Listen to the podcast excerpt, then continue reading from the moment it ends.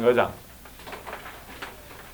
南无本师释迦牟尼佛。南无本师释迦牟尼佛。南无本师释迦牟尼佛。南无本师释迦牟尼佛。南无本师释迦牟尼佛。南无本师释迦牟尼佛。无上甚深微妙法。无上甚深微妙法，百千万劫难遭遇。百千万劫难遭遇。我今见闻得受持。我今见闻得受持。愿解如来真实义。愿解如来真实义。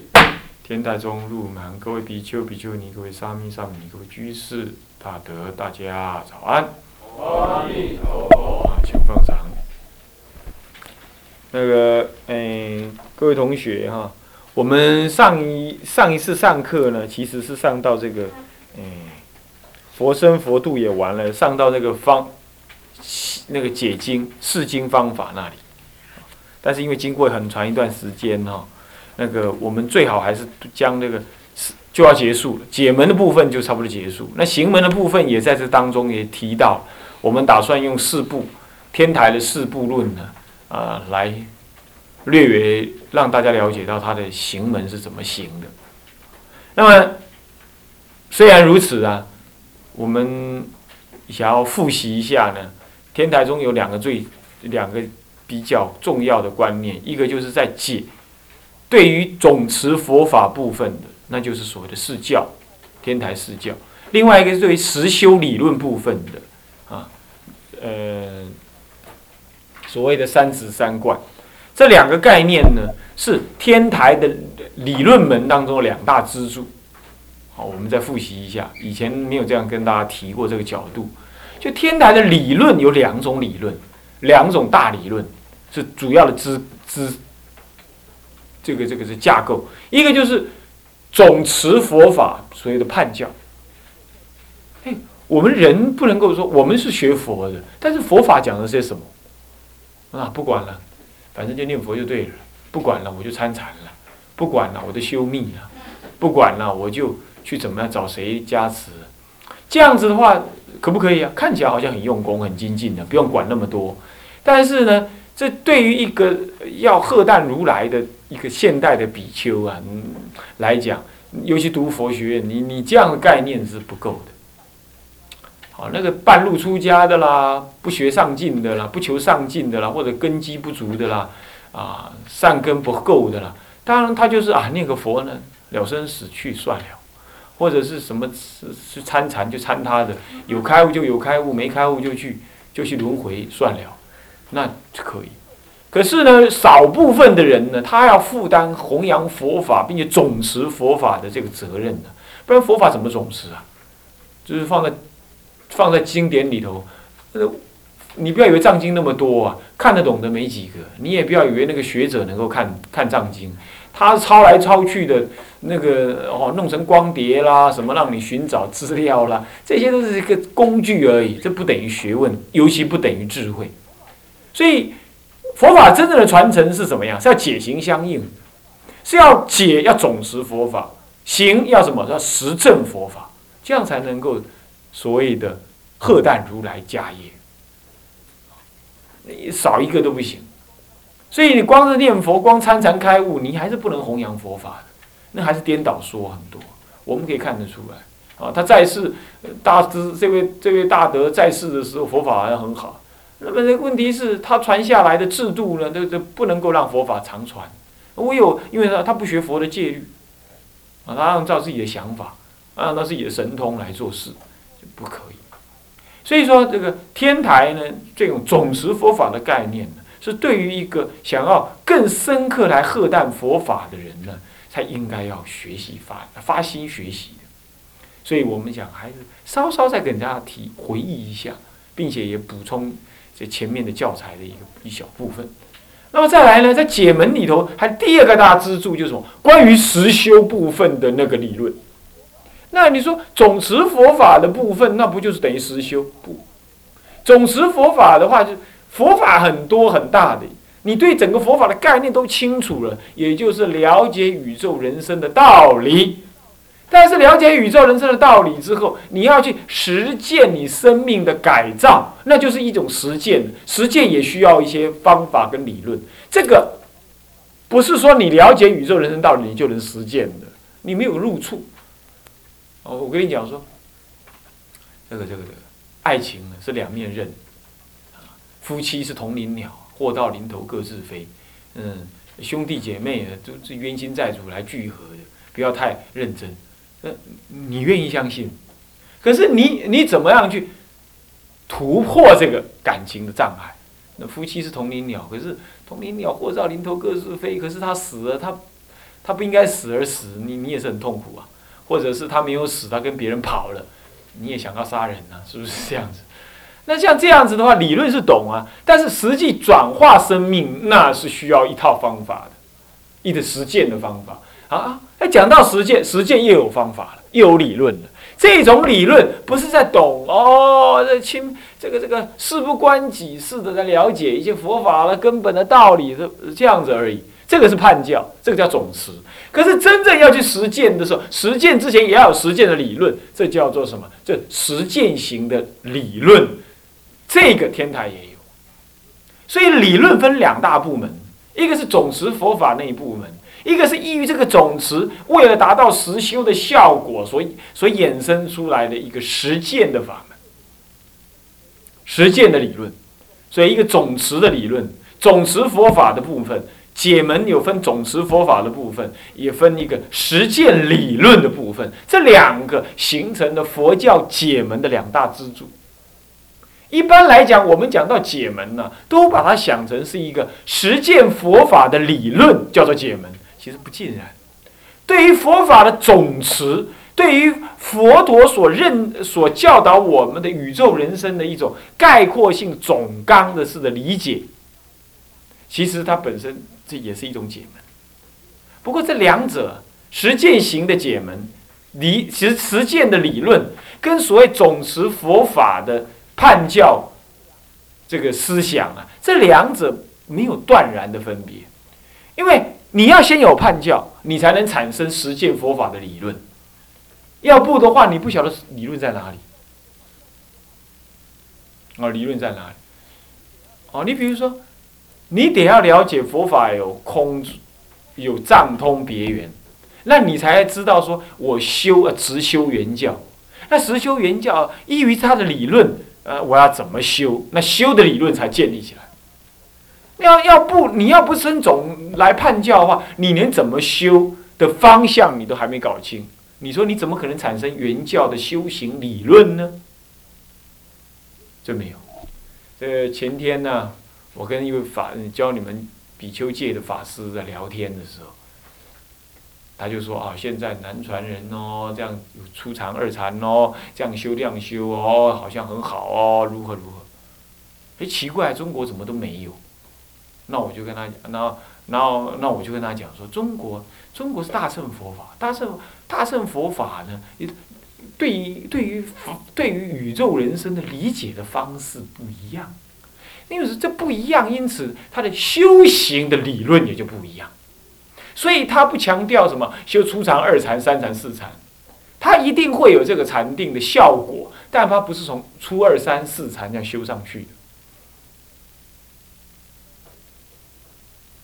那我就举个例子，比如说禅宗，禅宗常常讲啊，六祖大师一开始就说了，禅不在坐。那我请问你，声闻人修初禅、二禅，在做不做？一定做，是不是这样子啊？有一定要做。他虽然有行禅，行禅呐，这是一定先在坐禅当中成就有利益，他才这样。那禅不在坐。那么再进一步的说，禅非禅定。然后再来，声闻人说要持戒念，呃，持戒修定发慧。六祖大师说，心平应用持戒。我告诉你，心平应用持戒，倒过来说，心不平要持戒，对不对？那么呢，更深刻的讲，心什么时候没有平？心一向都是平的。那声闻人还要修不净观来舍什么？舍贪爱。嗯，那么呢，大乘的佛法理论里头说。一切法如，一切法如实相，不动不退不转。既然不动不退不转，那无所有性，不生不灭，法尔如是。啊，如果是这样子的话，那么天底下有哪一件事情是升起恶法？你你起的哪一个念头叫做恶念？没有啊。所以心经上讲不垢不净。那么，声闻人讲说有我们有轮回，什么？所以说有十二因缘，有生，有无名缘行，行缘事，事缘名色，名色六入六入缘处，处缘受，受缘爱，爱缘取，取缘有，有缘生，生缘老死忧悲苦恼，所以就是有老死苦恼。可是心经上讲啊，无无名亦无无名尽，连无名没有，那干嘛还修个法来让无名尽呢？所以也没有无名好尽。既然无无名，也没有无名好尽。身为人一开始认定的宇宙人生的道理是什么？认为宇宙人生是轮回的，是有无名的，有无名就有苦，所以要离苦的话，就得要断无名，离苦才能得乐。心经上明明讲无无名，那无无名，你哪里要去离无名？他对宇宙人生的认知就是根本没有无名。那没有无名，你叫他修离无名的法吗？没有办法。所以你看看，对宇宙人生理解的方式不同，也就是我刚刚说的，对佛法的总持判教的立场不同，判教立场不同，会使得他产生的修行的理论会不同。所以有人一直要坚持，一切人都要修四念处，说观身不净，极乐世界要不要修？观身不净啊，啊，因为他身体是莲花化身还不净，那阿弥陀佛就不净了，是不是这样子啊？那观心无常，那且狼在常在定，那还有什么无常？起心动念才有无常嘛，是不是这样子？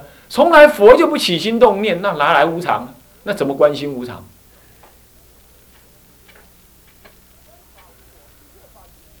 观法无我，一切法皆如，非我非无我，哪里还有无我呢？无我对我说的，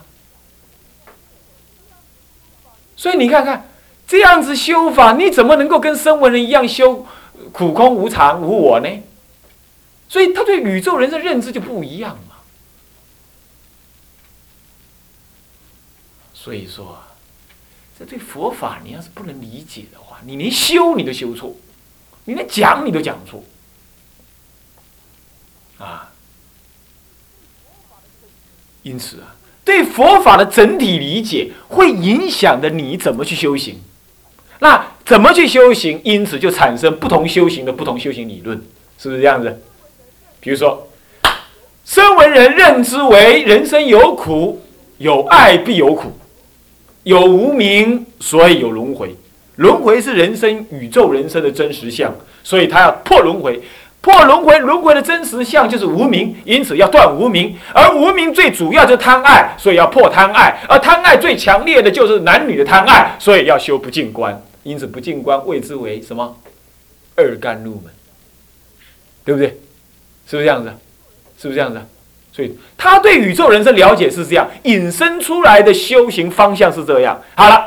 当修行方向是这样时候，他就又产生了什么？产生依于要修不净观的理论，然后理论就多了：观脚趾、观死人、观头发，修四禅，修一禅、二禅、三禅。到四禅的时候，哦，到三禅的时候，看到身体呢如开仓剖腹，能够看到三十六物。哦，现见无常，好啊，这样叫做什么？这样叫做正得无常了。那正得无常就舍离贪爱，舍离贪爱就没有无名，没有无名就离了轮回。他说这样叫离轮回。哦，这是声闻人，他对宇宙认知是这样，所以他就产生了这个修行方向。以这个修行方向，就产生一个修行的理论。而这个理论就是刚刚我说这样，比如说这样子。但大圣不同啊，大圣人是说一切法皆如。真如实相当中不立一切法，所以不垢不净。那既然是不垢不净，乃至我修得四禅去看到我三十六物，那有什么意义？三十六物没有干净，没有不干净，那就好像去看什么？就好像好奇就先先人家的棉被下面是什么东西？没东西啊，那你去看他干什么？没有意思，他不会这样修的，他不会去企图去开三十六物来看，他也不会企图去说，呃呃，鼻涕是脏的，鼻涕要是脏的的话，你看那个那个谁，那个呃金山活佛，他可以喝收收收水油，他可以喝那个石灰石灰水，是不是？他已经不够不净了。所以他对宇宙人生的认知，他不认为贪爱是苦，他也不认为轮回是真实，他也不认为贪爱是造成无名的根源，甚至于他根本就不认为有个无名好好产生。那要这样子的话，你说他怎么可能去修所谓的二甘入门呢？不会。既然不修二甘入门，他也不急着去修所谓的四禅呢。他要干嘛？他要去找。他要去承担那个当下是如，如果当下是如的话，那不假造作即是佛法。啊那不假造作，我还修什么行呢？那不能修行了，那怎么办？就坐在那，就是莫造，莫造当下这一念妄心。这妄心非妄哦，它还是真如心哦。妄心非妄，只是在迷曰妄，在觉曰真如。可是迷者非迷哦。因为无无名故然，无无亦无无明尽，无明尽者为圣人，无无明因此没有凡夫，无名是凡夫嘛？啊，无无名那就非凡夫，无凡夫，所以假名为凡为为妄心，假名为妄心，好，那就坐在那里，干嘛？你要特别去修禅定，问题是本来就如如，哪里还有什么要禅定的呢？我那拿禅定来干什么呢？没有干什么。所以我不需要修禅定，我只要怎么当下只看那个什么一念妄心的真如相就好，一念妄心具足一切相、一切功德，这样就可以。所以要坐在那里就看。你说我会打瞌睡，打瞌睡是不行的，不可以打瞌睡。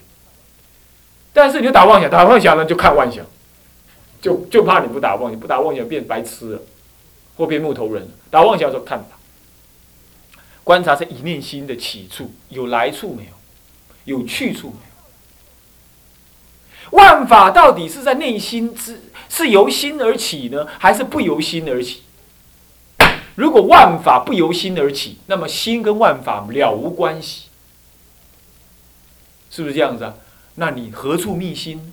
心是依万法而生的。你要是心跟万法没有关系，换句话说，万法在心之外，那么心是孤立的，心是孤立的。如果心是孤立的话，那么你的心为什么会被万法所影响呢？叫做坏缘起性。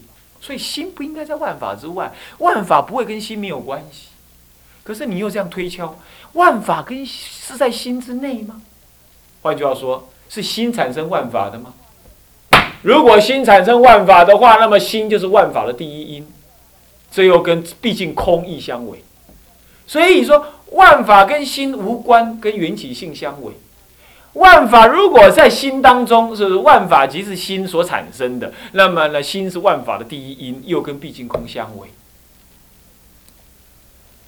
嘿，那叫万法跟心是什么关系？你看，人人生活在这世间，就是心跟万法的关系而已嘛。心跟万法的关系，你你的身体也是万法之一嘛。外在的好坏也是万法之一嘛。你在想的明天的烦恼也是万法之一嘛。那这个这个烦恼在心外还是心内呢？哼。如果在心内，那么心产生万法，是吧？心外无法嘛，那心产生万法，那么心为万法的因，那这样的话，心那万法的因就是心，那心就是万法的本因。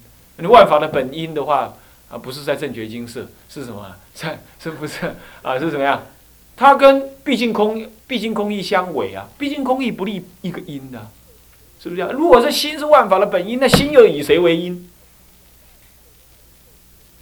是不是这样子啊？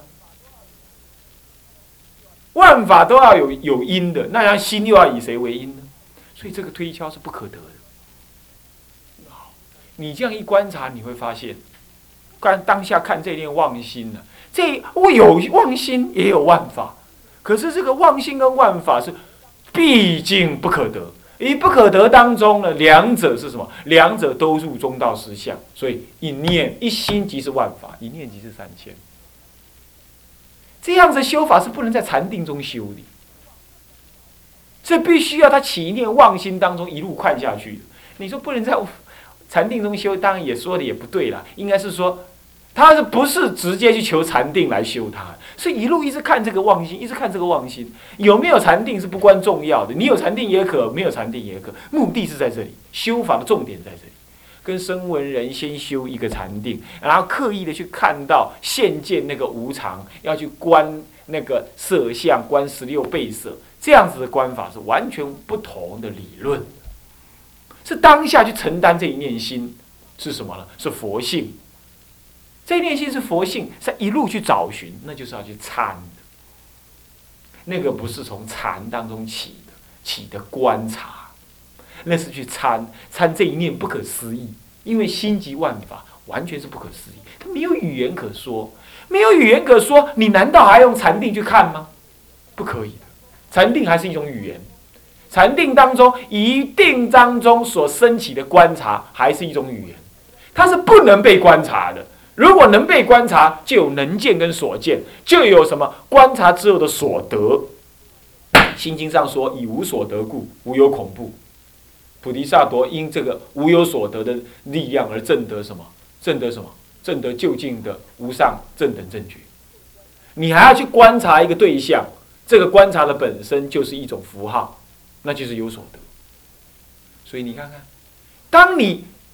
你对大乘的不，你大乘的佛法，大乘的理解对宇宙人生是理解为一种实相，并且理解为一种不可得呃的身心的一个不可说的一个一个中道实相的时候，它所产生的修行理论呢，这就不会像声闻这样子刻意的修禅定，然后在禅定当中来观察一个境界，不是这样，因为他不希望透过观察得到佛法，观察一定是透过理解的。而理解一定是什么呀？一定是可说的，一定是有经验为依据的。而真如实性是没有经验可以作为依据的，所以它叫做不可思议中道实相。那要进入这不可思议中道实相，我有去参，这个参就是一再的内内求，一再的内求。当一切的语言符号都不可得的那刹那，你的万念乍歇总体现。万念乍歇总体现，那万念乍歇，你不要把它想成是禅定，禅定本身是有一念，不起念谓之念，无念谓之念，这无念之念，这无念的念呢，它本身就是一种妄念。本来你是不会有妄想的，和干嘛修禅定？你现在不了这个真实意，你刻意再去修一个禅定，让你的心止于不动，这本身就是一种妄念。他还是不能进入中道实相的，所以禅宗根本不容许你修入禅定，也不至少不容许修入甚深的禅定。他会刹那定当中，一刹那之间照见实相，够了。他是运用刹那定，刹那定你你了解吗？你看看那个那个智者大师啊，诵诵经的时候，诵经不是在修定，对不对？不是在修那个属习的定，是不是？但是诵经它随文入观，随文入观当中自然有定，对不对？这个有定，这种定是刹那、刹那、刹那的，在在随的文呢，在在理解，在理解啊，在理解啊，理解理解理解到什么呢？呃，是真供养，是法，是名真法供养如来。那刹那，刹那的定进入了什么？进入了甚深不可思议的中道思想，他就在那刹那进入定。然后一进入之后，进入整个法义的思维，这种思维说思维也不对，是进入整个法义的认知，它不能思不能为的，就怎么样？海你是无法描述的，我把你丢进去就知道了，你就知道海的样子是什么，懂的意思吗？如人饮水，冷暖自知，但是你必须饮水，你利用那个刹那定，气入那个什么，气入那个法水当中，你就喝，你不能思维，你不要讲，所以拿起来就喝。不要讲，就喝，喝了你也讲不出来什么味道，也无法描述，你甚至没办法描述你喝的动作、喝的对象跟喝之后的感觉，这一切都没办法描述。各位呀，这就是大乘衍生出来的理论修行方、修行理论。现在的人真是可怜了，没有人讲解这种道理，然后他也看到大乘好像不不能修。他也不了解大乘的判教的道理，也更不了解大乘修行的方向，因此他根本就不会了解依于这个修行的需要而产生的修行理论是多么的高妙而可行，他又不知道，然后就怎么样，就说好像都是我往嘛，那往旁边一看，哦，有那个什么呀，人家修禅定好好哦，那我赶快去，那个就是佛法，我就要拿这个来修我的大乘佛法。现在有一些人也是这么说的，好不好？很好，总比他去搞怪。来的好一点，总比他去怎么样毁谤大乘来好的一点。但是我告诉你，中国的祖师依着《法华经》说的“正直舍方便”，不再用那种方便，因为那种方便是歧路，顶多到通教，连别教都不可得。你不要以为那是进入别教，那别教都不可得。别教就是见到实相，那是不可能见到实相，那只在空观当中打转而已。在空观当中打转，好，所以说啊，他为了要直了佛乘，修行的方法就开始不一样了。他怎么修？诵经、拜忏、修福报、观察自心。有空的时候进入禅堂坐禅，没空的话就做事，两个都一样。再没空的话就生烦恼，也可以偶尔去看看病，只要你随时观察心。就是这样修的。你哇，啊，像法师安尼讲，安尼就冒啊，冒掉啊咧。哦，啊，这安尼，我拢会使咧。你都要听办，你才敢承担吗？这种人若知影的时阵吼，净土真宗说啊，阿弥陀佛都给我们了，我们都能往生了。我说好啊，那你就去往生嘛。那他要问我的话，我说我也跟你一样信仰，信心决定。但是呢，我比你不同的就是，因为我太相信阿弥陀佛，信到我可以不用去往生。这个可不是讲大话，说我不要往生，我要怎么样？我要生生世再来行菩萨道，我可没有，我还是要求往生。但是我太相信了，信到我可以不用往生，那又不同，那又转出来了。